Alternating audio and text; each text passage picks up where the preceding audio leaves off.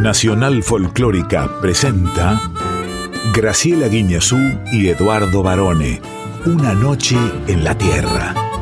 Folclore del tercer planeta.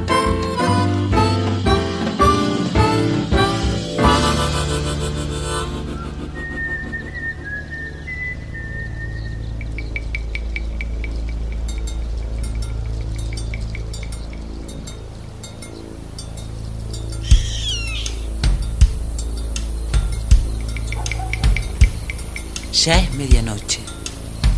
Y el aire vibra con los sonidos de un planeta que respira música. Y así comienza nuestro viaje.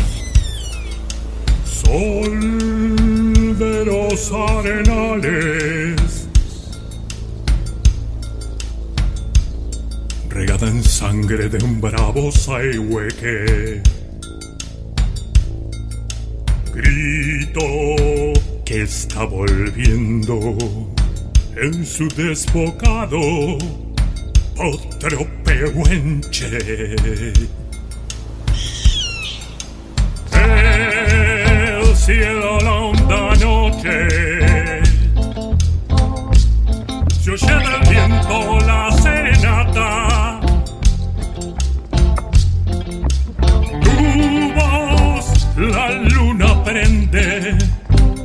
La negra simba de mi araucana.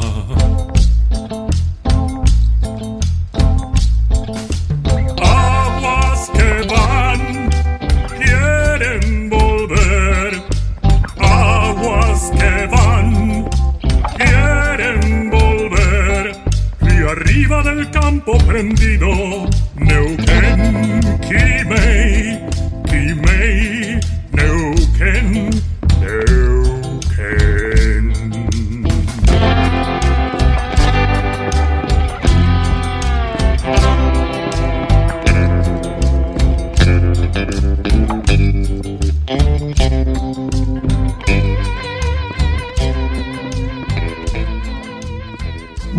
buena medianoche, muy buena madrugada. Bienvenidos, bienvenidos, welcome, welcome. Se lo digo en todos los idiomas, querida profesora Guiñazú. ¿Cómo está?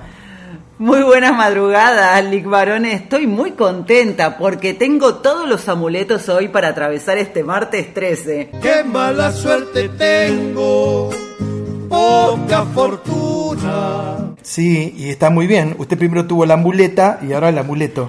Viste, traje la pata de conejo, la cintita roja. Pobre conejo. No pasé por debajo de ninguna escalera. Pero esta pata de conejo es medio falsa, porque no son de verdad, claro, pobrecitos, si no. Bueno, estamos muy contentos de comenzar otra medianoche junto a nuestra querida y nunca suficientemente apreciada audiencia que están ahí del otro lado, esperando para escuchar muy buen folclore y las secciones que ya nos acostumbran como programa, por supuesto, ¿no? Vamos a saludar en primer lugar entonces a los oyentes que nos dejan mensaje siempre, ¿eh? sugerencias, toda la semana a través de las redes sociales. En el Instagram, arroba una noche en la tierra FM 98.7, en el Facebook. Una noche en la tierra. ¿Quiénes nos acompañan, profe? Quique Pessoa en la presentación artística. Nuestro padrino. Hola, soy Chucho Valdés, en una noche en la Tierra. Sí. Chucho Valdés. Nuestra columnista exclusiva. Ana Cecilia Pujals con X de México. Y hoy, ojo, eh, hace doblete con luz, cámara, acción. Mm, ¿Qué se traerá Anita entre manos, eh? Entre tortillas. En Ay Sabor a Ti nos vamos a Mendoza para compartir la mesa con la cocinera Patricia Courtois. La Courtois como la conocemos todos. Y en la preguntita A, Nuestra compañera Flor Bobadilla Oliva. Y además, hoy tenemos un bombero. Por si acaso, como es martes 13, por si acaso preparamos un bombero. En Yo Soy, ¿quién viene en Yo Soy? Rodolfo Orlando Cardoso, bombero voluntario de Lima, escritor, DJ y muchas cosas más. Epa, eso lo voy a contratar. Como la música hace sonreír al mundo, estimadísima profe, y además, como siempre decimos aquí en la radio, no tiene fronteras. Ya mismo empezamos nuestro viaje. Mire, desde Santiago del Estero a Miami. Qué itinerario extraño.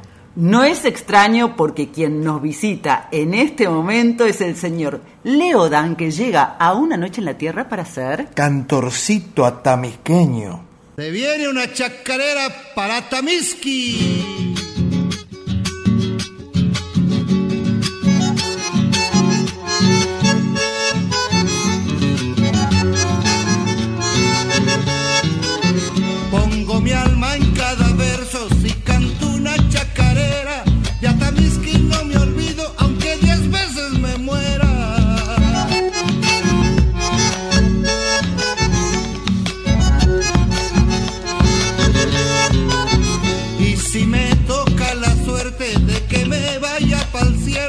Cantándome de pasar con el amigo San Pedro.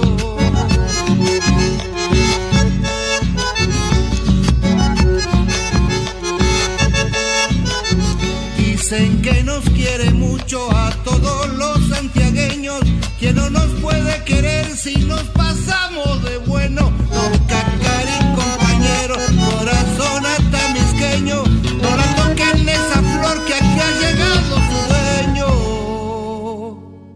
Se va la otrita.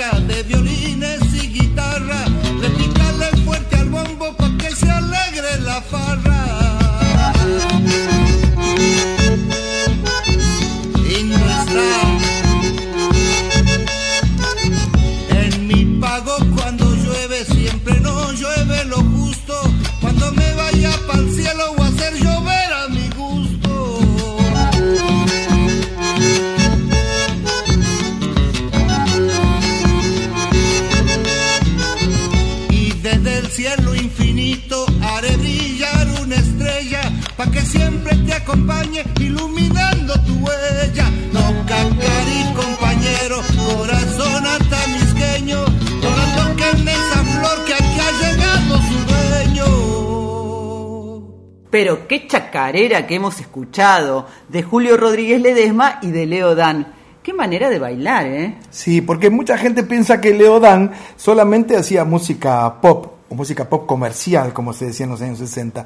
Sin embargo, él grabó muchísimo folclore, ¿no? Esta versión eh, forma parte del disco Encuentro Santiagueño de 1999, pero ojo, ya la había grabado en 1980 con los manceros santiagueños en el disco Santiago Querido. Y como muy bien vos decís, varones, Leopoldo Dante Tevez, es decir, Leo Dan, Algo que ver con Carlitos Tevez, ¿no?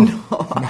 Si bien eh, cantante, compositor y actor, referente de la nueva ola, Sí. de aquella de los 60-70, Sí, claro. en realidad es una presencia fuerte en el folclore argentino santiagueño, no solamente con sus composiciones y con su voz, sino también como un mecenas, Sí, porque ap- apoya. Porque apoyó a un montón y sigue apoyando a un montón de, de artistas, por supuesto. Leo grabó más de 70 álbumes distribuidos en Argentina, Perú, Chile, Colombia, España y México. Y él era el hijo de una familia bastante humilde, de origen gaucho. ¿eh?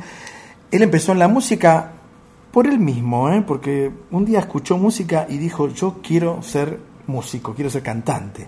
Y bueno, llegó a Buenos Aires, lo contrataron inmediatamente Sí, en la CBS Columbia. y empezó con esta andanada catarata de éxitos. Perdón, voy a hacer acá una pausa. En CBS Columbia el presidente era John Lear, el mismo que firmó a Sandro y a Leonardo Fabio y a Leo Dan. Mire qué, qué tipo tan adelantado, ¿no? Bueno, Leo Visionario. con Sandro y con Fabio, más Palito Ortega, formaron lo que siempre decimos el póker de haces de la música popular de aquel momento. A mí Leo Dan me cae súper bien y además lo que quiero aclarar, que ya lo hemos contado alguna vez, lo que más me emocionó de la película Roma fue escuchar su voz y su canción Te he prometido, que gracias a eso llegó a Hollywood. Sí, también hay una versión muy buena de los mexicanos de Café Tacuba, de Cómo te extraño, otro de sus hits, ¿no? Eso tiene una explicación, porque Leo Dan, antes de llegar a Miami, estuvo viviendo muchos años en México, antes de eso en España. es decir que es un cantor itinerante. Sí. ¿Cómo itinerante es? Pero espere, porque pocos saben que Leo Dan, además de cantante, además de compositor, es un experto karateca. Pocos saben este dato. Primero fue primer Dan, segundo Dan, tercer Dan y llegó a Leo Dan. Yo pensé que me ibas a hablar en serio. Claro, no, cualquiera llega a Leo Dan. Pensé que me ibas a decir que era escritor porque escribió el libro Un pequeño grito de fe, que es lo que yo debo tener hasta las 2 de la madrugada aquí en la Sí, folclórica. para soportarme a mí. Decía que hablando de aquellos que son trotamundos, itinerantes, peregrinos, te invito ya mismo a ir a una sección que nos encanta. Sí, porque tiene todo el gusto de las cosas ricas. Llega, hay sabor a ti. Y esta noche, ¿a quién tenemos, profe? Nos vamos a la provincia de Mendoza, que es donde está hoy ella, a recibir y a conocer y a compartir la mesa de Patricia Courtois, la Courtois como le decimos todos y como se dice ella. Hola, buenas noches a todos. Graciela, queridos. Estoy desde Mendoza con muchas ganas de charlar con ustedes y contarles qué es lo que pasa aquí en nuestra Mendoza. Patri, ¿cuándo empezaste vos a cocinar? Sé que desde toda la vida, pero a esta inquietud y esta búsqueda que te ha llevado literalmente a recorrer todo nuestro país. Y a mí me parece que a veces las cosas vienen por un desencanto, no vienen simplemente por una elección, una proyección o, o o querer hacer algo en particular. Las cosas suceden a veces eh, guiadas por el destino y como se te van presentando. Eh, el desencanto mayor vino con Buenos Aires.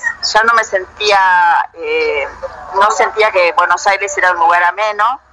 Eh, hice mi trabajo durante muchos años en microcentro, viajando desde Aedo, de donde yo vivía. Eh, y bueno, medio como que me cansé, me cansé de, de tanto estrés, de tanto tanta cosa que no me, que no me mantenía lejos de la naturaleza.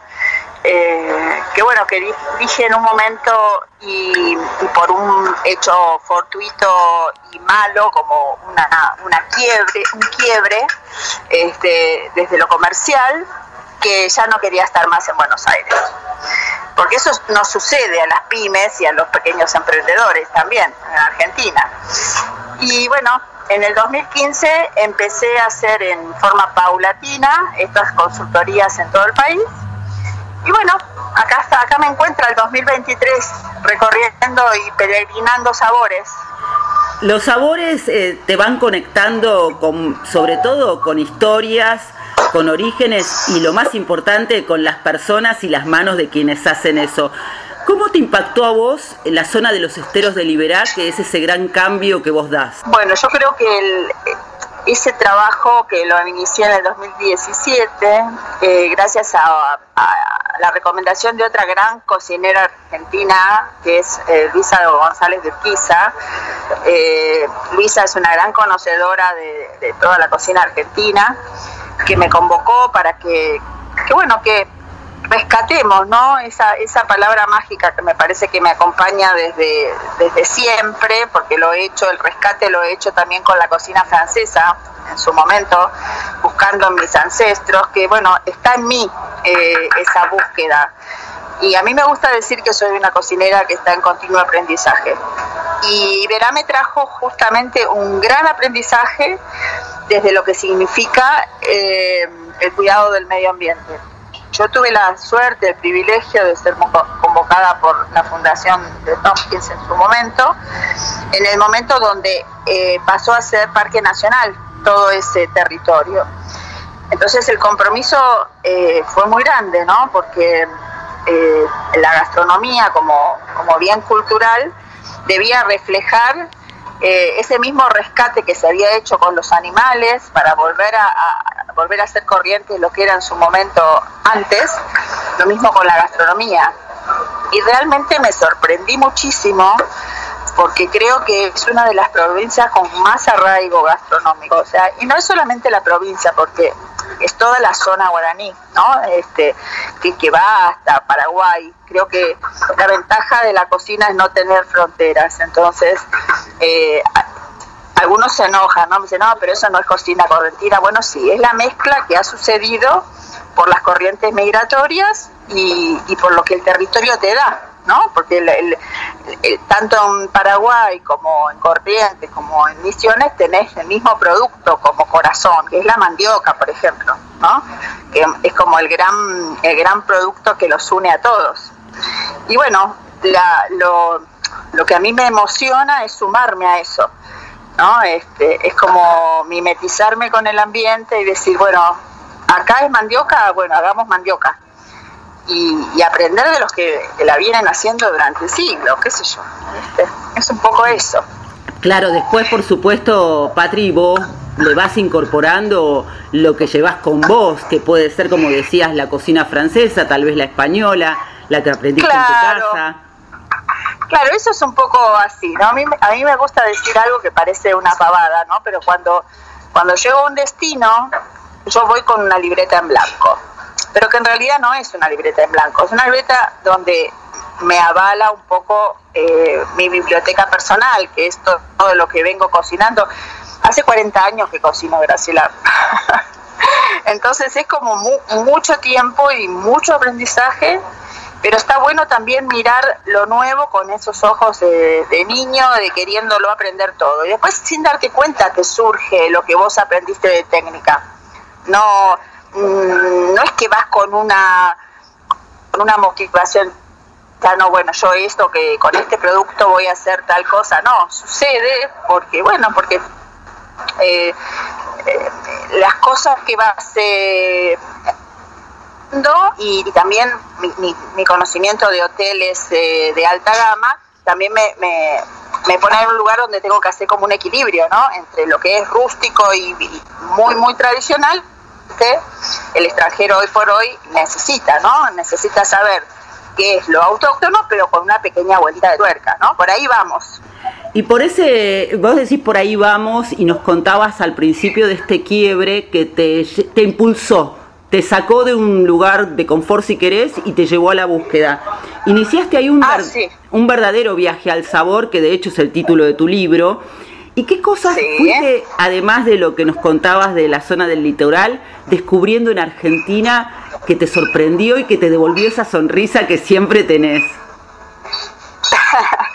Bueno, sin dudas eh, Salta. Salta. Salta es la linda por la gente. Sa- Salta tiene muchos rincones. tiene- bueno, tuve la suerte de trabajar en, en Colomé y bueno, sigo, sigo trabajando, sigo yendo dos, tres veces por año para, para empaparme de esa cultura tan ancestral, ¿no? Y, y bueno, tener la posibilidad de también trabajar en un lugar donde, donde puede ser sustentable, tenemos eh, nuestra granja y eso es un privilegio que no todos los chefs tenemos, ¿no? Sumado a eso del gran capital de los equipos, ¿no? Gente que, que vive ahí, que ha vivido ahí y que conoce cada centímetro del territorio. Eh, para mí fue todo un hallazgo empezar a trabajar con la llama, por ejemplo. Eh, que bueno, que, que abunda en la finca y, descubrir que el hígado de llama es tan delicioso como foie gras y bueno, ese tipo de cosas que, que me dan mucha felicidad de- desde lo profesional, pero también desde lo, desde lo humano, ¿no? Donde la gente te comparte las recetas, eso es maravilloso. Y después la vida te llevó hacia la zona de Cuyo, que es donde estás hoy. Ah, bueno, acá estoy, acá con todo el sol y el vino. ¿Viste? El vino te digo que es increíble cómo te despierta eh, la, la inspiración, porque estar trabajando con un equipo de sommeliers y de hacedores de vino te mete en un mundo de sabores y, y sensaciones muy particulares que cuando vos eso lo podés encajar con tus platos, no te digo maridar, lo digo encajar y lo, te lo digo así, viste, porque es diferente. Cuando vos podés pensar una cocina, pero primero habiendo probado los vinos, ¿no? Y eso para mí, trabajando en restaurantes de bodega, es como la gran llave mágica. O sea, yo no cocino mis recetas, sino yo me pongo al servicio del vino, que es como el gran protagonista, ¿no? O sea, Mendoza se mueve por el vino, el turismo del vino. Acaba de ser declarada, no sé si vos te enteraste, capital iberoamericana del, del turismo y el vino. Entonces, eh, es todo un orgullo poder mostrar eh, al turista el vino y, por supuesto, la comida con esas patas fundamentales que tiene que ver con la sustentabilidad, las recetas tradicionales y la receta de producto, producto local. Viste, ahora viene la época de que las huertas explotan y bueno, tenés verduras de lo que quieras, vienen los tomates que en Mendoza son únicos y bueno, todo gira alrededor de eso, ¿no? De lo que tenemos. Es decir, que en este momento tu cocina es absolutamente feliz. Feliz. En este momento, por ejemplo, eh, estoy rellenando hojas de parra porque están tiernas, hermosas para servir como aperitivo, por ejemplo. Mm. Es el mejor momento para, para hacer hojas de parra rellena al, modelo medio, medio Oriente con unas pasas de uva increíbles, unos acá en Mendoza tenemos pistachos, almendras, o sea, hay tanto producto que, bueno, que la, que la imaginación este, es inagotable lo que se puede hacer. Pero ¿por qué te gusta a vos además remarcar algo que es súper sabido y que se te nota en la cara, que amás hacer lo que haces? Ah, me encanta, y sí, porque no puedo pasar un día de mi vida si no cocino, si no enseño. En este momento, después que vos mencionaste mi libro, Deja el Sabor, a partir del momento que salió mi libro, yo creo que mi, mi vida dio un vuelco en, el, en lo que tiene que ver en, en transmitir ¿no? O sea, fui más eh, consciente de lo importante que es transmitir lo que uno sabe, sea poco o sea mucho, ¿no? Porque hay mucha gente muy ávida de capacitación y de conocimiento y bueno, dentro de lo que yo puedo y de lo que yo sé, nunca voy a enseñar algo que no sé, lo transmito. Me parece como la gran clave para los jóvenes que están tan entusiasmados con esta carrera, que es tan complicada, que, ¿no? que, que lleva tanto esfuerzo, pero bueno, lo puedo decir reitero, 40 años. Sí. Y, mucha sabiduría para dar el golpe de timón, además. No, no sé si es sabiduría, me parece que, que es aceptar los desafíos que te va trayendo la vida en el momento que te trae. ¿viste? Yo ya estoy cumpliendo 60, entonces, bueno, genial. Eh, me, me toca eso y lo tomo con mucha alegría, me encanta, me encanta lo que estoy haciendo, sí. Patri, sabés que, bueno, estamos ya de madrugada nosotros aquí en Una Noche en la Tierra, en la folclórica, y siempre nos gusta, antes de despedirnos, por ahí, si nos querés compartir alguna receta tuya, algún plato que te parezca que pega para esta hora, obviamente. Ajá. Bueno, mira, justo hablábamos de las, de las almendras y de los frutos secos, y, bueno, medio como que las almendras tienen ese, esa, ese poder de sedarte un poquito. Hay varias sopas en base de almendras y lechugas en la cocina francesa. Pero yo la verdad que a esta hora quizás este, con buena compañía tomaría un, vinito y unas almendras especiadas eh, que se hacen en en una sartén, despacito, con un poquitito de sal, comino, que tenemos comino tan lindo por acá, eh, un poquitito de azúcar negra eh, o azúcar mascabo, un buen picante que puede ser una pimienta de cayena. Y bueno, ya que estamos de madrugada, sigamos, sigamos soñando con almendras picantes y un buen vino. Y con buena música también, eso te vamos a pedir. Una canción que te emocione y que te quieras compartir con nosotros. Ah, bueno, me van a hacer escuchar y me van a hacer llorar. Em, yo creo que Tejada Gómez y La Tierra de Uno, ¿cómo es la canción? No me acuerdo bien el nombre. Y si es por Mercedes Sosa, mejor.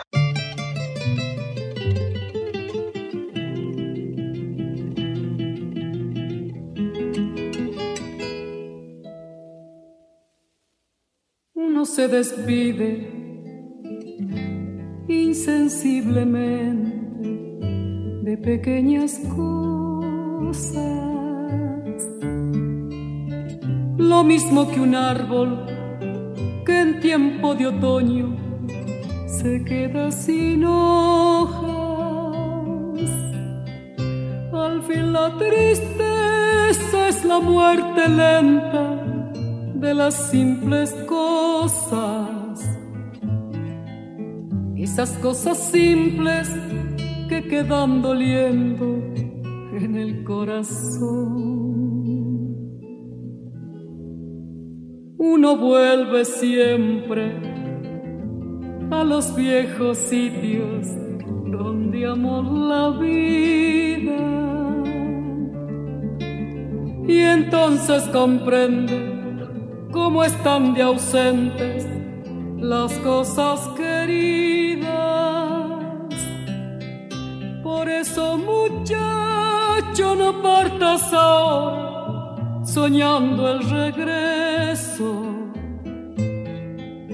Que el amor es simple y a las cosas simples las devora el tiempo. Demórate aquí en la luz mayor de este mediodía, donde encontrarás con el pan al sol la mesa tendida. Por eso, muchacho, no partas ahora soñando el regreso amor es simple y a las cosas simples las devora el tiempo. Uno vuelve siempre a los viejos sitios donde amó la vida.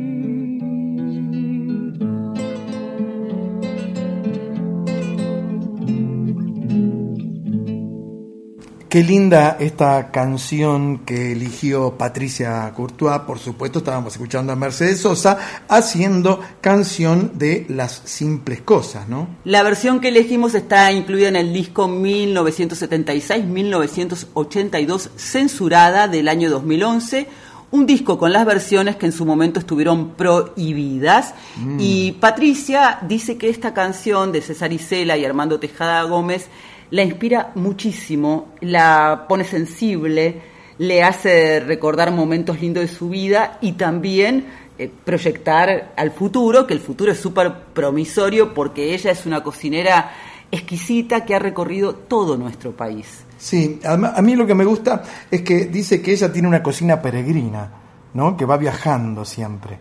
Es que es así, mira, ella misma lo contaba en el libro Viaje al Sabor, que estábamos hablando de eso, que publicó en 2019, es en sí mismo un viaje a su historia, porque ella empezó cocinando haciendo catering. Y después pasó por la Cancillería Argentina en el Palacio San Martín, después por el restaurante de la Alianza Francesa, hasta que se dio cuenta que Buenos Aires la agobiaba y emprendió un viaje. Claro que la llevó por Uruguay, por en los esteros de Liberá, Salta, Mendoza, buena parte de nuestro país y con toda esa sabiduría que no es otra que conversar y compartir mesas, está haciendo una, una cocina rica en experiencias, además, y fue la primera ganadora del PRI de Barón B con, un plato riquísimo por otra parte. Yo no sé si a vos te gustaron las almendras picantes sí, que nos preparó. No puede no gustarme. A mí me encantan las almendras. En verdad, toda, todos los frutos secos me encantan. A ella también. Y, y muy fácil de preparar. Tomaste nota, me imagino, y estás brindando con el tengo vinito. Todo, acá tengo todo. Pero mira lo que acabo de encontrar, porque dice que la cocina está a cargo de Patricia Courtois. Y el catering full up. ¿Le gustó, no, mi chiste?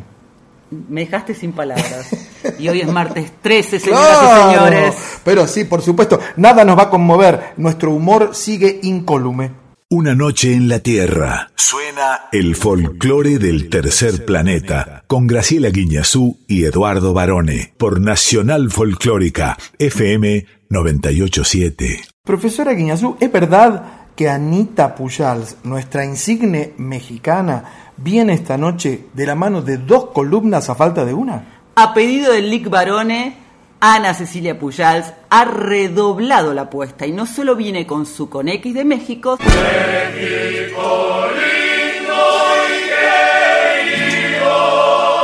sino que hace luz, cámara, acción.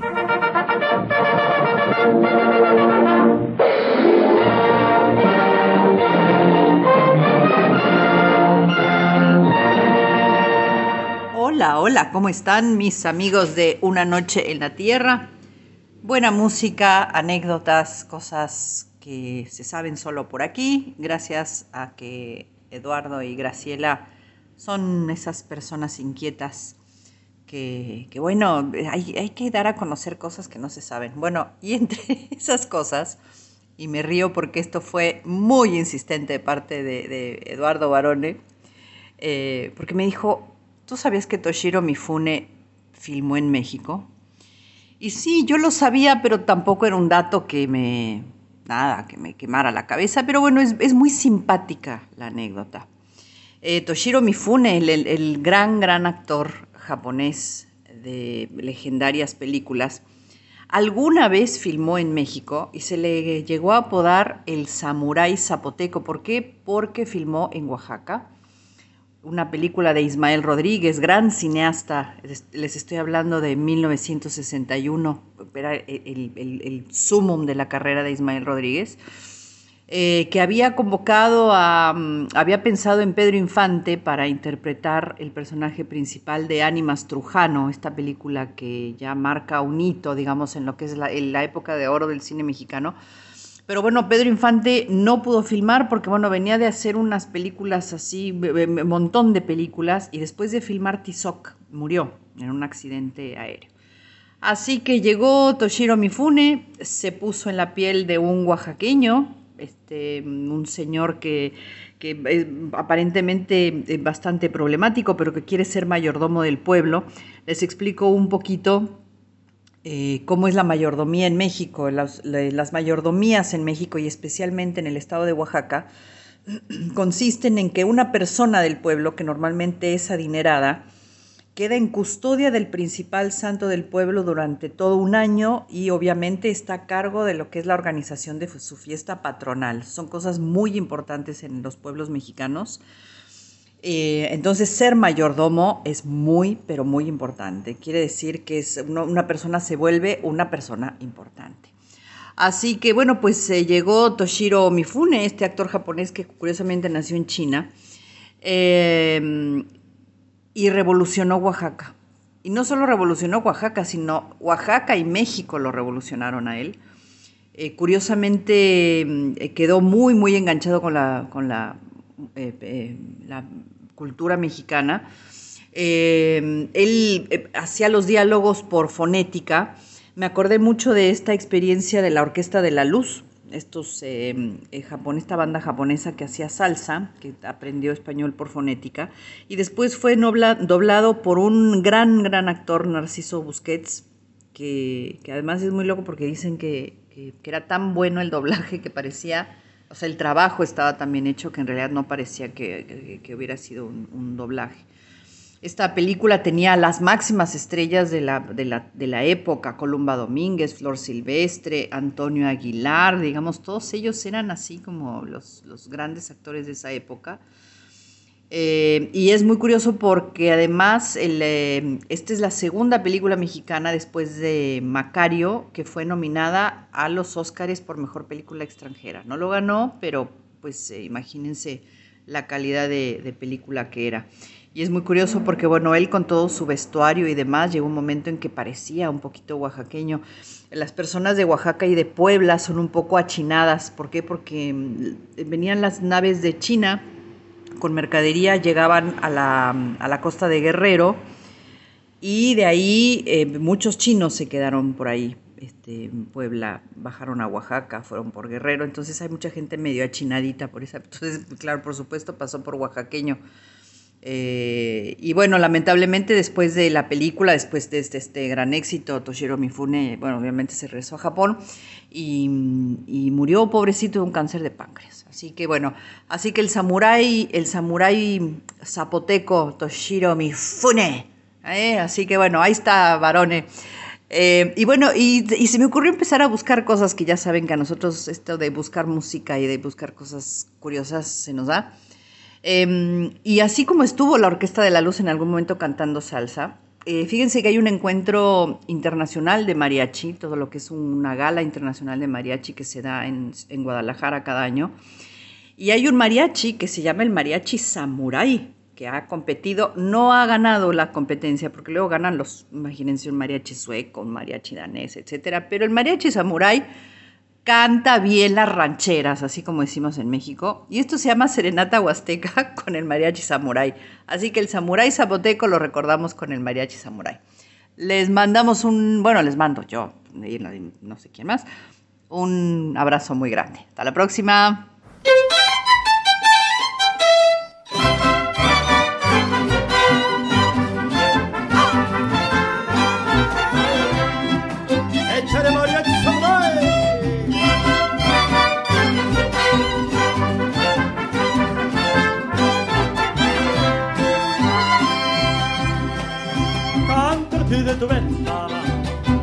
Sepas que te quiero. Tú a mí no me quieres nada, pero yo por ti me muero. Dicen que algo muy errado, que despierte de mi sueño, pero se han equivocado, porque yo he de ser tu dueño. ¿Qué voy a hacer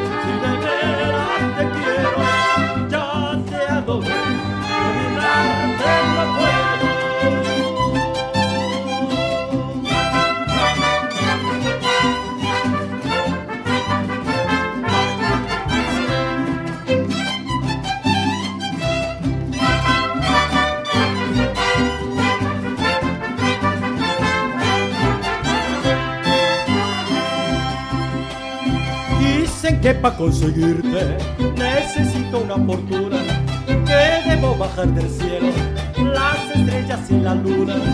Yo no bajaré en la luna, ni las estrellas tampoco, y aunque no tenga fortuna, me querrás poquito a poco. ¿Qué voy a hacer si te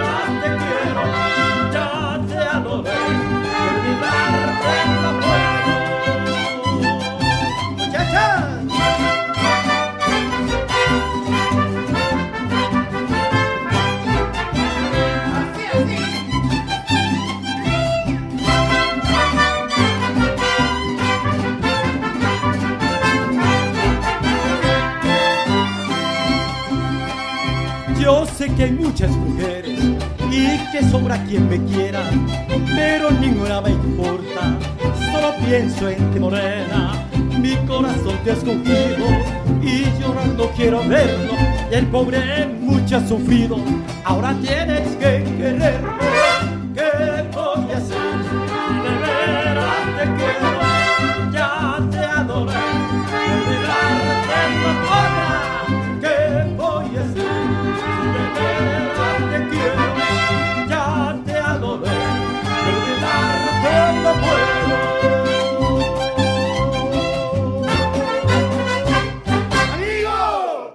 Caso que te hace Ana siempre? Vos le decís algo y ella lo cumple. Bueno, Dignifica. sí, sí, sí. Eh, en este caso, eh, es una anécdota muy deliciosa, si queremos seguir con esa por ti, ¿no? Muy sabrosa, porque pocos saben que el gran actor Toshiro Mifune, aquel que fue el actor de culto de Akira Kurosawa, filmó en México. ¿Quién iba a pensar? En los años 60 era la década de esplendor de Toshiro. Él venía de hacer esa gran película que fue Los Siete Samuráis. En todo el mundo fue aclamada esa película, ¿no? Y bueno, no va que lo contratan en México para reemplazar a Pedro Infante, como estaba contando Anita, y ahí andaba. Ahora, de verdad, la, anécdota graciosa, bizarra, si usted quiere, es la de Leonardo Fabio. que vos me la contaste a mí, porque en realidad él soñaba, como le gusta el cine japonés, aunque este hombre, el samurái zapoteco, era chino, ¿no? Eh, que lo quería Mifune para protagonizar Juan Moreira. Claro, exactamente. Por supuesto, en el Inca le dijeron que no, le tiraron con de todo a Leonardo Fabio, pero el tipo no solamente se, se salió con la suya de alguna manera, porque va y busca un actor mucho más bizarro para hacer Moreira. Un tipo de ojos ce- celestes que era Rodolfo Bebán, era peor todavía que un japonés. Habrá que ver, bueno, un- con el diario del lunes, como se dice, uno puede especular. A, a Fabio con Juan Moreira, con Rodolfo Bebán, le fue genial. No sé cómo le hubiera ido con Toshiro.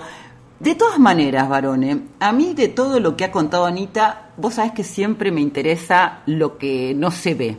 Porque como dice ella siempre, uno es inquieto, Así es. buscador, Sí, curioso. Por supuesto. Y eh, cuando escuché Serenata Huasteca por Mari- Mariachi Samurai, estuve mirando el video. Ajá. que fue filmado en Tokio el 28 de abril de 2010 durante el concurso internacional de mariachi Sones de Mariachi por el mundo. Sí. Y yo veo, observo, que este mariachi samurai, el líder, no me parecía muy mexicano. No, no, no lo es. Porque no lo es. Claro.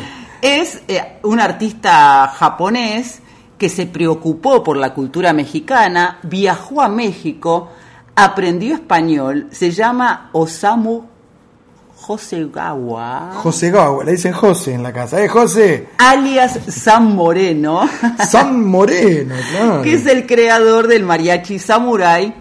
Eh, a los 18 años él viajó a la Ciudad de México y luego en su país empezó a armar un grupo, primero iba solito su alma, pero después empezó a incorporar instrumentos de metal, viento, guitarras, trompetas, violines, y así nació el mariachi samurai como hoy se conoce. Veo que yo no soy el único loco por la música mexicana.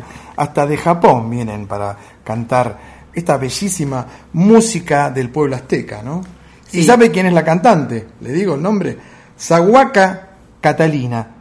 Le, dicen Cata. En la casa dicen Cata. que es una cantante japonesa que creció en México Sí. y habla y canta en japonés, inglés y español, que ese es el encanto que tiene este mariachi. Hablando de cantar y hablando de hablar, llega una sección que, como siempre decimos, es ideal para el relax nocturno, porque aquí viene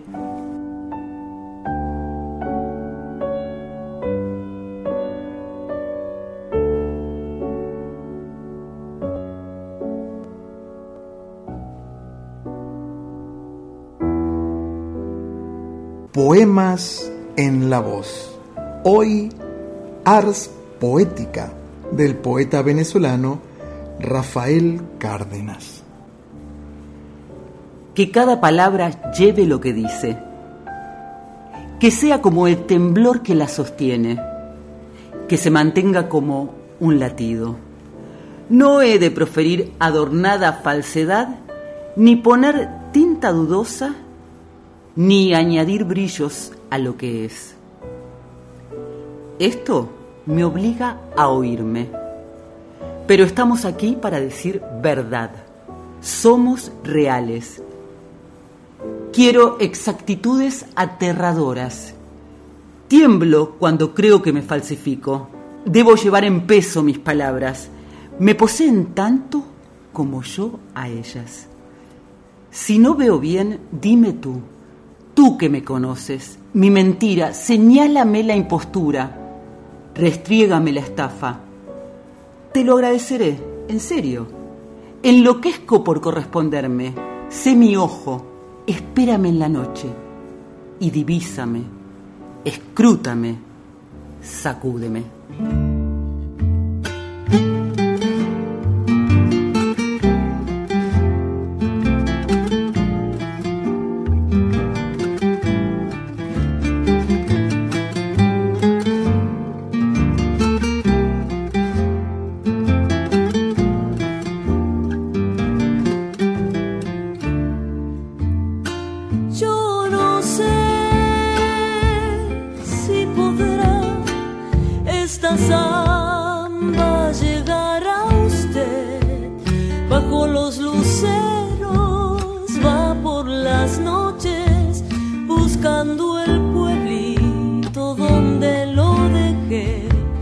Bajo los luceros va por las noches buscando el pueblito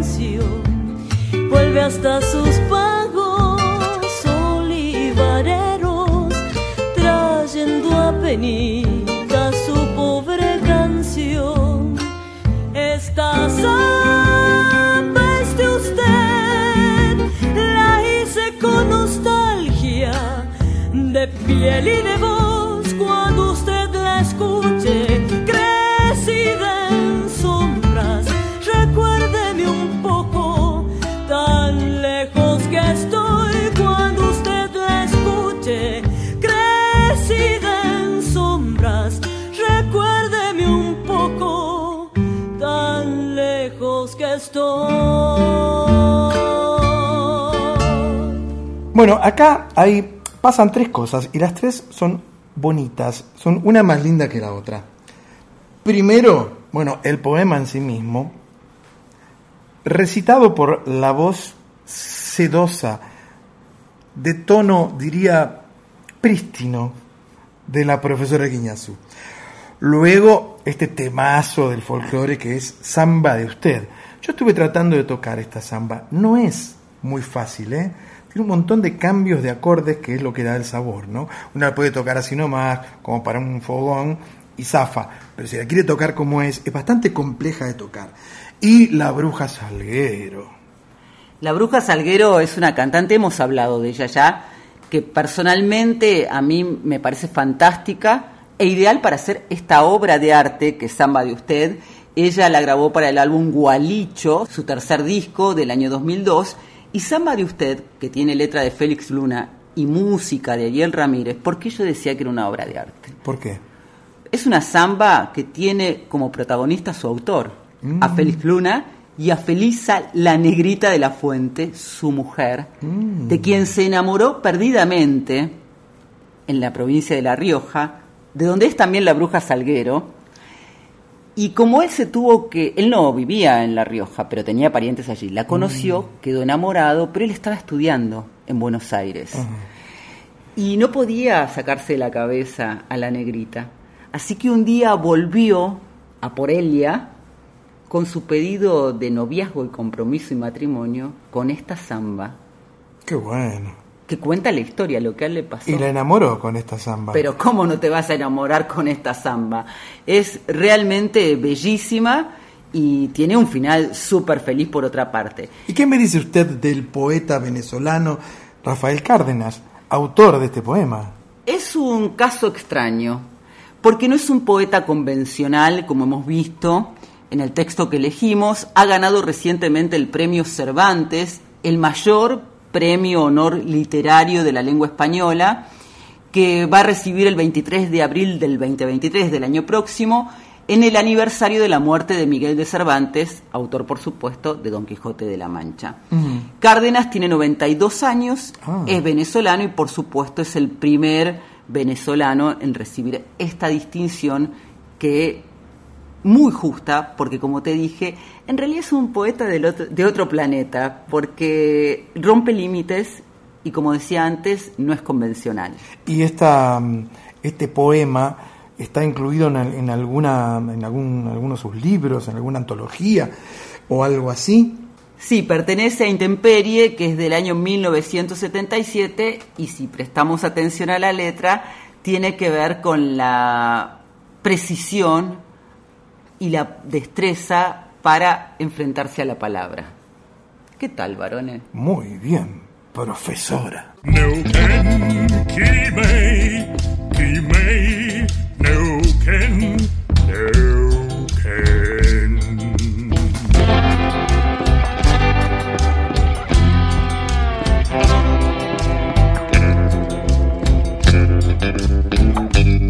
Una noche en la Tierra, folclore del tercer planeta, con Graciela Guineazú y Eduardo Barone. Llega la preguntita A, una de nuestras secciones voy a utilizar una palabra que jamás se utiliza, icónica. Única e irrepetible. Creo que, hay palabras que se ponen de moda y todo el mundo la repite, todo el mundo la escribe, ¿no? Siempre me la pasé leyendo y escuchando icónico, icónica. A mí igual es una palabra que siempre me ha gustado. Y también me gusta mucho... Porque usted es icónica, profesora. Por supuesto. Me encanta esta palabra para recibir a una gran compañera nuestra, conductora de Paisaje Interior los sábados a las 4 de la tarde por Nacional Folclórica, que se anima a protagonizar la preguntita A. Y estamos hablando de Flor Bobadilla Oliva. Hola Flor, Flor Bobadilla, qué placer tenerte esta noche acá con nosotros en Una Noche en la Tierra. ¿Cómo estás? Hola Eduardo, hola Grace, ¿cómo están ustedes? Hola, también a todos los oyentes de, Una Noche en la Tierra. Contenta, muy feliz por este lanzamiento que, bueno, lo venía esperando y, también esto abre paso ya a, a la apertura del lanzamiento del disco completo que va a ser en diciembre. Muy contenta, muy contenta. Gracias por la invitación. Por favor, eh, supongo que mucha de la gente que nos escucha ya sabe que además de que vos sos una, una gran artista, sos actriz, sos eh, cantante, sos música, pero también sos compañera nuestra, por supuesto, en la radio. Y lo primero que te queríamos preguntar, vos elegiste para este segundo simple, que va a integrar tu álbum Solita Mía, un tema de Hilarión Correa, uno de los más grandes compositores del Paraguay. ¿Por qué lo elegiste? Y, a ver, estaba buscando, tenía muchas ganas de, que sea una guaraña, la música de la música de la zona o la región que estuviera cerca. Quería que sea una guaraña, quería que sea de Paraguay la música además, que sea una, una guaraña paraguaya. En realidad la música es una polca paraguaya, pero la trajimos junto a, a, a Fermín Ferrari, que es con quien trabajamos el arreglo, digamos, que es el, el chico, uno de los chicos del sello, del sello Junta Records, eh, tenía ganas de que esté la sonoridad y quería tenía ganas también de que aparezca un arpa en algún momento eh, del disco eh, porque porque en un principio el disco iba a ser solamente piano y voz y después bueno fue mutando. Y en esto del compartir y encontrar mínimas cosas que queden que, que resuenen en ese, mismo eh, espacio de, de minimalista digamos eh, tenía muchas ganas de esa sonoridad, tenía ganas de Paraguay, tenía ganas de una guaraña, entonces transformamos esa polca eh, hacia, hacia una guaraña.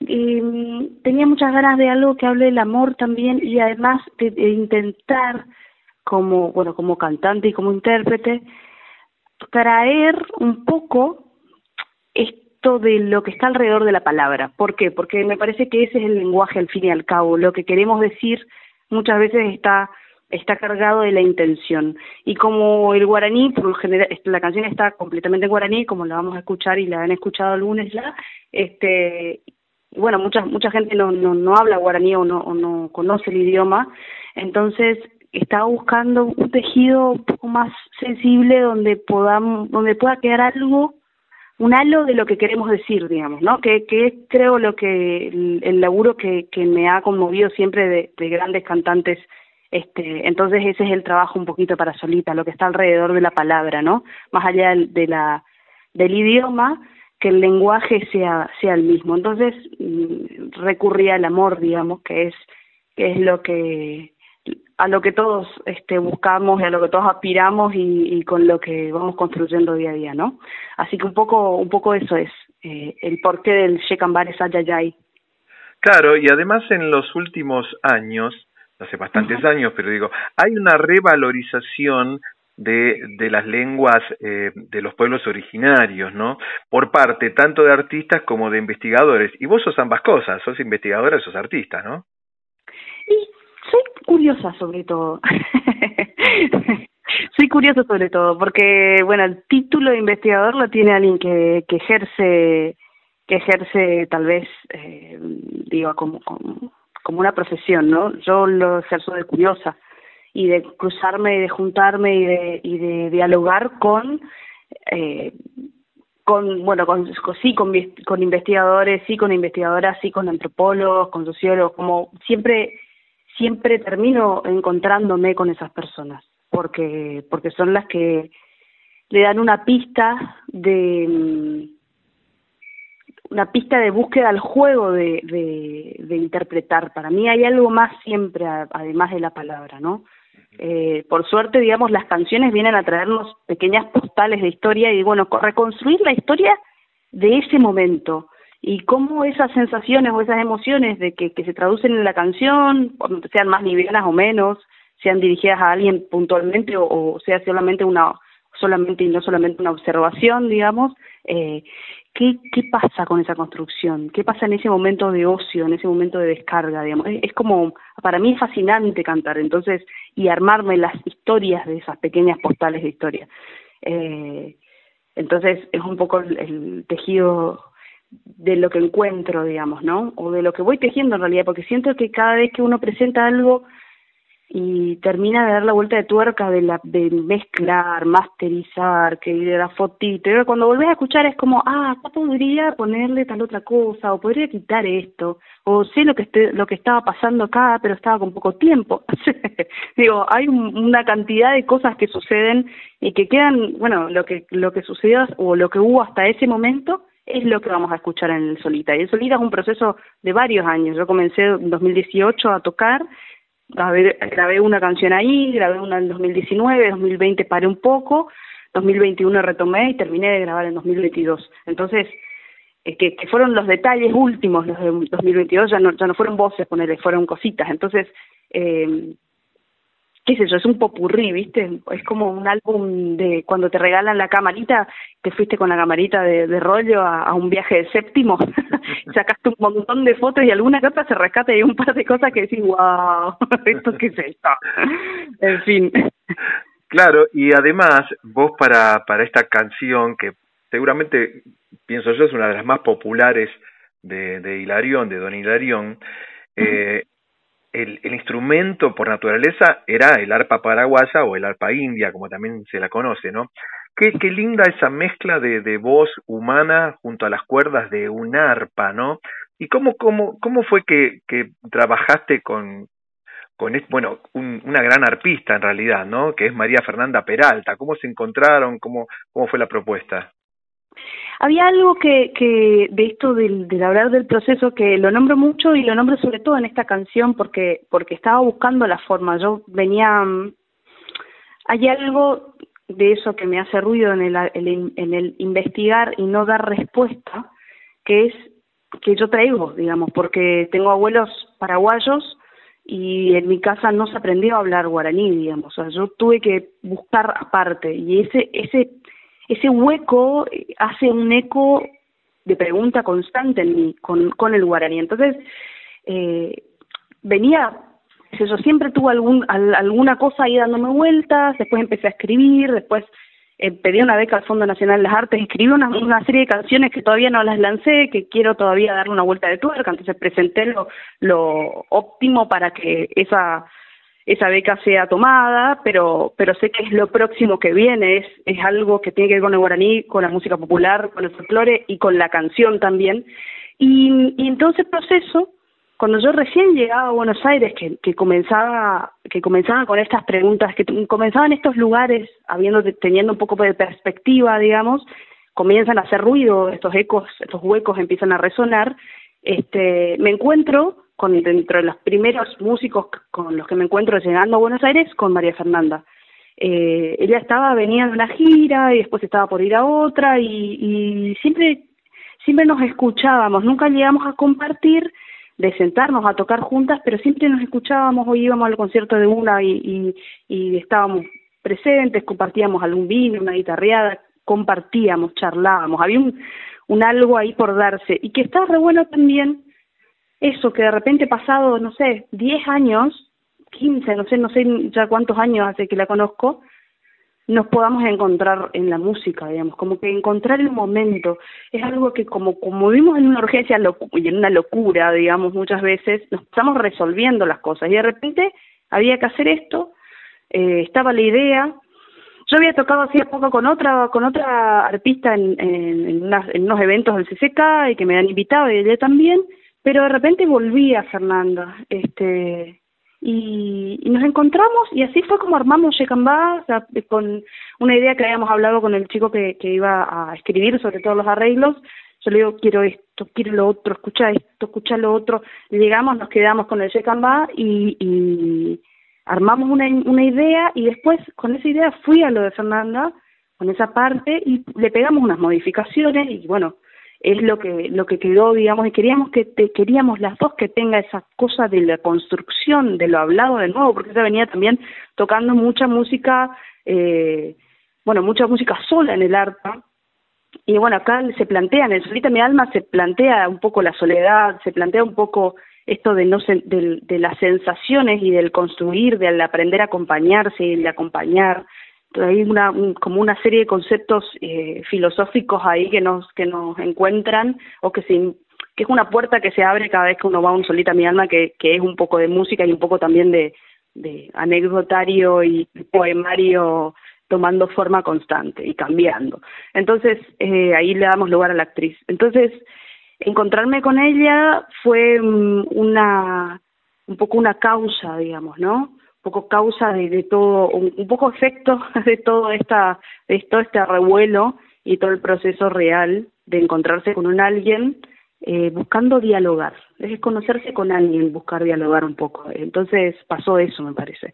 Y es íntimo, y es, y es dudoso, y es, eh, no está para nada armado, ¿viste? Eso fue, esa era la búsqueda y creo que, creo que lo logramos.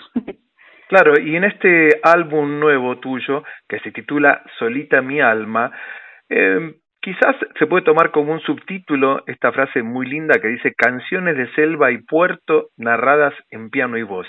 Es muy gráfico, ¿no? Esa frase es muy gráfica. Sí, sí.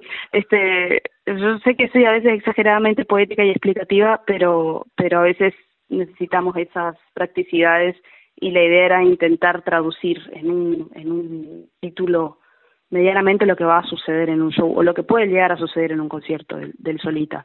Muchas veces toco sola, estoy esperando que salga el disco y ver cómo cómo empiezo a pensar la presentación oficial, porque la verdad es que tengo invitades, está el Tiki Cantero, está eh, María eh, Fernanda Peralta, Belén López en el contrabajo, Fermín Ferraris también está en una canción, y ahí está Víctor Carrión, bueno, hay un montón de gente hermosa que vino a, aportar para perlitas en lugares puntuales, pero que de repente, bueno, la primera canción que salió, que fue Milagreiro, y la grabamos con el Tiki. El Tiki grabó una cantidad de canales que si yo tengo que reproducir eso en vivo, tengo que traerme la bomba de tiempo de base, ¿viste? Lo que grabó ese señor de Dios no se puede creer. Entonces, este, tengo que tengo que pensar cómo va a ser esa presentación. Va a ser bastante grande, digamos. Eh, y bueno, una trabaja sola también, entonces hay que hay que hay que producir. A vos, a, vos te produce algo en especial eh, el arpa en sí misma, porque tiene una sonoridad realmente muy, muy especial. Primero Luis Alberto eh, del Paraná, una cosa increíble. eh, toda la toda la propuesta no es muy contundente. La música paraguaya es muy contundente con, con su decir, digamos, y a la vez es muy dulce. Entonces es como un río que entra, ¿viste? El río es una cosa recibir una, una ola de mar que, que te pega así, pero una, el, río entra y entra y entra y todos sabemos que cuando entra levanta y levanta. Claro. y que no, como que puede levantar cosas tremendas. Eh, eso siento que pasa un poco con la música, con la música paraguaya, mucho con él.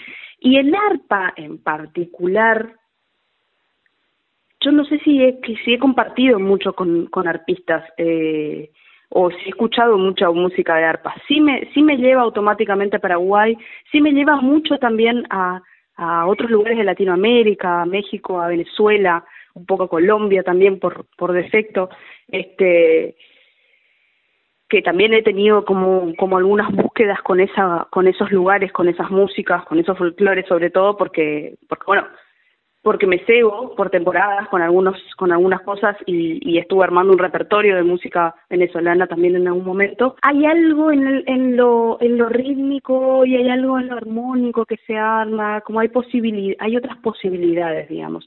Y sí o sí también hay algunos instrumentos que nos piden como una pausa no eh, eh, que nos dan como esa posibilidad de permanecer también como, como, como en esos armónicos que quedan sonando eh, es difícil de explicar eso, pero sí, tenía muchas ganas de trabajar con un arpa. No venía escuchando casi nada y estaba pensando en estas dos arpistas con las que había, una había trabajado y con la otra tenía muchas ganas y, y, y retomar retomar esos lugares, digamos, retomar y e intentar sobre todo. Por eso digo, yo no sabía con qué me iba a encontrar porque un arreglo, por más bueno que sea, este y además estábamos probando, era el primer arreglo que hacía el chico con, con, con arpa, entonces eh, no es un instrumento más. Claro. eh, iba, a ser, iba a ser todo probar, ¿viste? Iba a ser todo probar, entonces nos entregamos un poco a, a esa a esa necesidad o a esa búsqueda. Flor, eh, ¿te parece bien si para despedirnos escuchamos este nuevo single tuyo? Entonces, ¿lo querés presentar? Por favor, gracias Edu y gracias Gracita por esta invitación. Gracias a todos los oyentes y les invito a escuchar Shekamba Eresatayay de Hilarión Carreo. en el oscuro silencio oí pepe sentimiento yo puedo recambar ay potanterero vía mi enorme sufrimiento mi incansable tormento a Hassan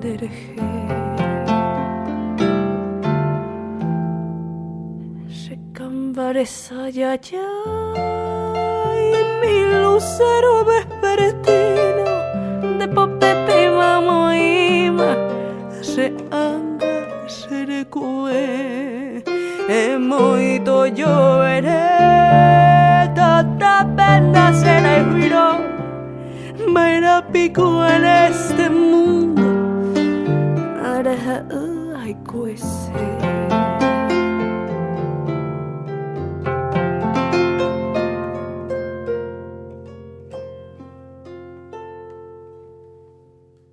Tu paopio repica la campanita de bronce O Pepe llega a la Virgen Añezú, Añembo Y supe ayer con devoción y firmeza Amanda sagrada promesa. Será aguanda eve Upe será y patipan en las rosas una de las mariposas o anuncia lleve alegría y en medio del bello día recomine esa suerte ante Reajo y la muerte roje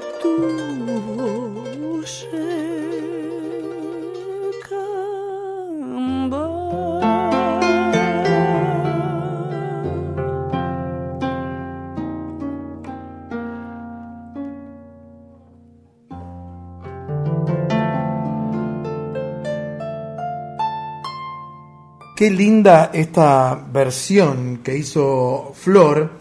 Es del disco Solita Mi Alma, Músicas de Selva y Puerto. Me encanta ese título, Músicas de Selva y Puerto. Para piano y voz de, bueno, ella es actriz, además de música, y desde el 9 de diciembre pasado ya está disponible esta hermosísima canción en plataformas digitales. Es una polca paraguaya que se titula Che Cambar Resaja Jai. ¿Sabes lo que quiere decir? Es salir de acá, Che Cambar Rajai, No. de acá. Como que- Es como con- yo, man, yo sé mucho guaraní. Es como contaba Flor de Hilarión Correa, está versionada a guaraña, es una polca, como decías vos, junto a la arpista María Fernanda Peralta. A mí lo que me gusta de Flor es que es tan delicada cuando habla y cuando canta. Esto tiene que ver seguramente con la actuación, su forma de interpretar tan sentida y como a flor de piel, ¿no? Parece que se, como que se rasga y se quiebra y de golpe se vuelve finita otra vez susurrando la voz. Eh, muy linda versión de, de esta polca y te habla del amor, es como una caricia que ella te hace. Bueno, ahí estaba contando también eh, Flor que los abuelos de ella eh, son paraguayos, pero que en su casa no se aprendió a hablar guaraní, sino que lo aprendió después, ¿no? Pero eso tiene que ver con que Flor es inquieta, como decíamos antes que somos nosotros, es investigadora, nació en Posadas y por eso también tiene esta cercanía, como decimos siempre, la música une, no tiene fronteras y de golpe esa necesidad la, la llevó a aprender guaraní, a entenderlo y a darle su personalidad vocal, por supuesto. Así es, profesora. Bueno, eh, hablando de personalidad, vamos ahora a presentar a un grupo folclórico, pero de puro folclore argentino, pero que no son ni del litoral, ni de Santiago del Estero, ni de Cuyo, ni de Tucumán, ni de toda la zona norte, de, de nada. Estos son porteños, ¿eh? Llegan en estreno absoluto Los Pampas para hacer Solcito de los Caminos.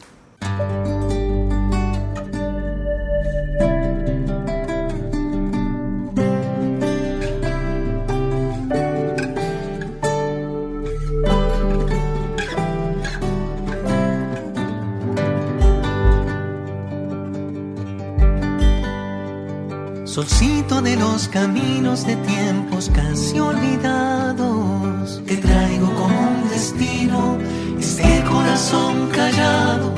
Solcito de los caminos este corazón callado.